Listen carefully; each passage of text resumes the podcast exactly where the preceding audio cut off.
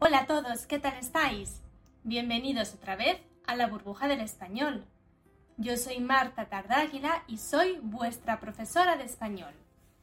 En la clase de hoy vamos a estudiar el tercer tipo de las oraciones de periodo hipotético. Ya sabéis que hay tres tipos y que hemos estudiado ya el primero y el segundo en las clases anteriores. Pues hoy nos toca el tercer tipo de periodo hipotético. Así que, ¿estáis listos? ¡Empezamos! El tercer tipo del periodo hipotético también se puede llamar el de las condiciones irreales, el de lo imposible. ¿Por qué? Porque me refiero siempre a una condición pasada que se cumplió o no se cumplió. Pero desde luego lo que está claro es que yo no puedo cambiar, porque no puedo volver al pasado. Por eso se llama el de las irreales o imposibles. ¿Cómo se forma? Vamos a verlo. Tenemos varias posibilidades. En la oración subordinada, en la oración introducida por el sí, solo podemos poner el pluscuamperfecto de subjuntivo. El pluscuamperfecto del subjuntivo es uno de los tiempos del pasado del subjuntivo, un tiempo compuesto. Si no sabes cómo se forma, aquí te dejo en la descripción el link para que vayas a ver el vídeo donde estudiamos el pluscuamperfecto del subjuntivo y además otros tiempos del pasado del subjuntivo. Bueno, pues volviendo a este tipo de frases, se forman con en la subordinada el sí más el pluscuamperfecto del subjuntivo. Por ejemplo, si yo hubiera ido o si tú hubieras estado, por ejemplo. En la oración principal tengo dos opciones. La oración principal recordamos que es la que expresa la consecuencia. Con la subordinada expreso la condición, con la principal expreso la consecuencia.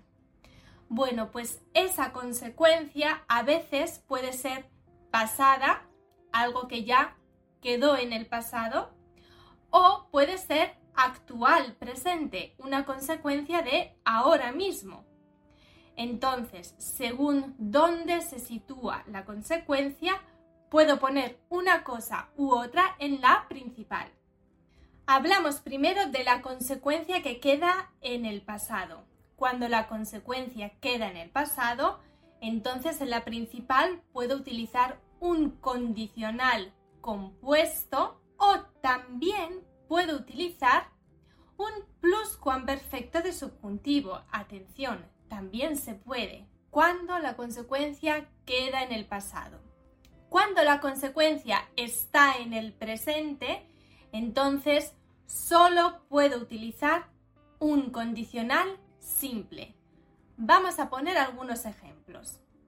Un periodo hipotético de tercer tipo donde condición y consecuencia quedan en el pasado. Puede ser, por ejemplo, si lo hubiera sabido antes, te lo habría dicho.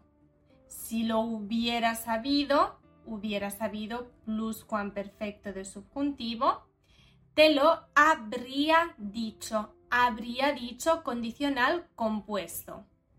Porque la consecuencia quedó en el pasado. O la otra opción es, si lo hubiera sabido antes, te lo hubiera dicho. Es exactamente lo mismo. Es una condición pasada con una consecuencia pasada.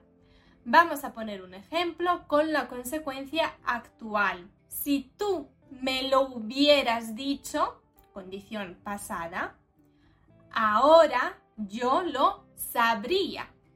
Consecuencia actual, ahora. Por eso utilizo el condicional simple. Normalmente, cuando la consecuencia es actual, lo sabemos por algún motivo, porque hay, por ejemplo, una palabra que me lo indica, como ahora, o en este momento, hoy, o porque cuando estamos hablando por el contexto ya sabemos que me refiero a este momento. Este tipo de frase, este periodo hipotético de tercer tipo, también se puede formar de una manera bastante particular. Podemos sustituir la frase subordinada, la frase con el sí, por una construcción que es esta de aquí. De más infinitivo compuesto. Es decir, en vez de decir si lo hubiera sabido antes, podemos decir de haberlo sabido antes, con el de más el infinitivo, pero compuesto. De haberlo sabido antes, te lo habría dicho. Antes de continuar, te recuerdo que en la burbuja del español puedes reservar clases individuales o grupales. Para apuntarte, utiliza el enlace que vas a encontrar en la descripción de este vídeo. Bueno, sigamos con el tema de hoy. Bueno, ¿cuándo utilizamos este tipo de oraciones, el periodo hipotético de tercer tipo? Pues este tipo de construcción normalmente se utiliza después de un hecho. Con ella planteamos desde el futuro un hecho que se realizó o que no se realizó. Os pongo un ejemplo. El hecho puede ser este. El otro día no puse el despertador y me quedé dormida. Estoy hablando de un hecho pasado. La condición irrealizable sobre este hecho pasado puede ser, si yo hubiera puesto el despertador, no me habría quedado dormida. Es irrealizable porque, como decíamos antes, estoy hablando de un hecho pasado, pues no puedo volver atrás en el tiempo, ya no puedo cambiar los hechos. Por eso la llamamos irrealizable. Ahora que ya hemos aprendido el tercer tipo del periodo hipotético, vamos a hacer rápidamente un resumen de los tres tipos de periodo hipotético que hemos estudiado, un esquema de cómo se forman para que quede todo bien, bien, bien claro. Primer tipo, lo utilizo para expresar condiciones reales y muy posibles. Se forma con la subordinada sí más presente y de indicativo si estoy hablando en el presente, una condición presente. Si más tiempo del pasado del indicativo si estoy hablando de una condición pasada. En la principal podemos poner un presente de indicativo, un futuro o perífrasis de futuro y un imperativo, una de las tres cosas, la que yo quiera. Segundo tipo de periodo hipotético, el que se utiliza para la posibilidad difícil pero no imposible. Se forma con la subordinada sin más imperfecto de subjuntivo y en la principal un condicional simple. Solo tengo esta forma de construirla a menos que no quiera sustituir la subordinada por la forma de más infinitivo, que también se puede hacer. Tercer tipo, lo utilizo para lo imposible, para hablar de lo que quedó en el pasado y ya no puedo cambiar. ¿Cómo se forma? En la subordinada, sí, más plus perfecto de subjuntivo. En la principal, cuando hablo de una condición pasada, pongo el condicional compuesto o el pluscuamperfecto de subjuntivo. Cuando hablo de una condición presente actual de ahora, pongo el condicional simple. También en este caso puedo sustituir la subordinada por la forma de más infinitivo compuesto en este caso. Este es el esquema completo de los tres tipos del periodo hipotético.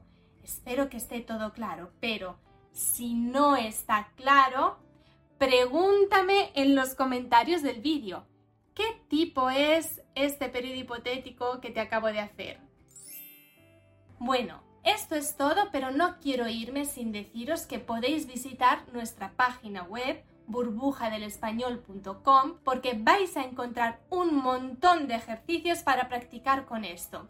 Es un tema muy interesante, muy importante y también es muy útil porque me permite expresar un montón de cosas y sobre todo suscríbete a nuestro canal si todavía no lo has hecho, porque así no te perderás ni una novedad.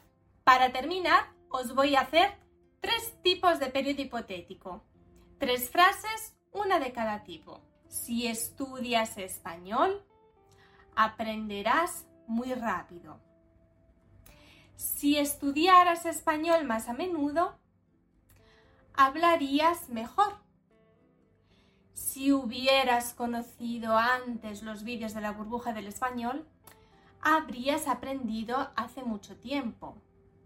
Pero también si hubieras conocido antes los vídeos de la burbuja del español, ahora sabrías muy bien español. Pero no te preocupes, que siempre hay tiempo para ver los vídeos de la burbuja del español. Así que ahí te dejo en la descripción otros links interesantes, como por ejemplo las clases de los otros tipos de periodo hipotético. Nos vemos en la siguiente clase de la burbuja del español. Hasta pronto.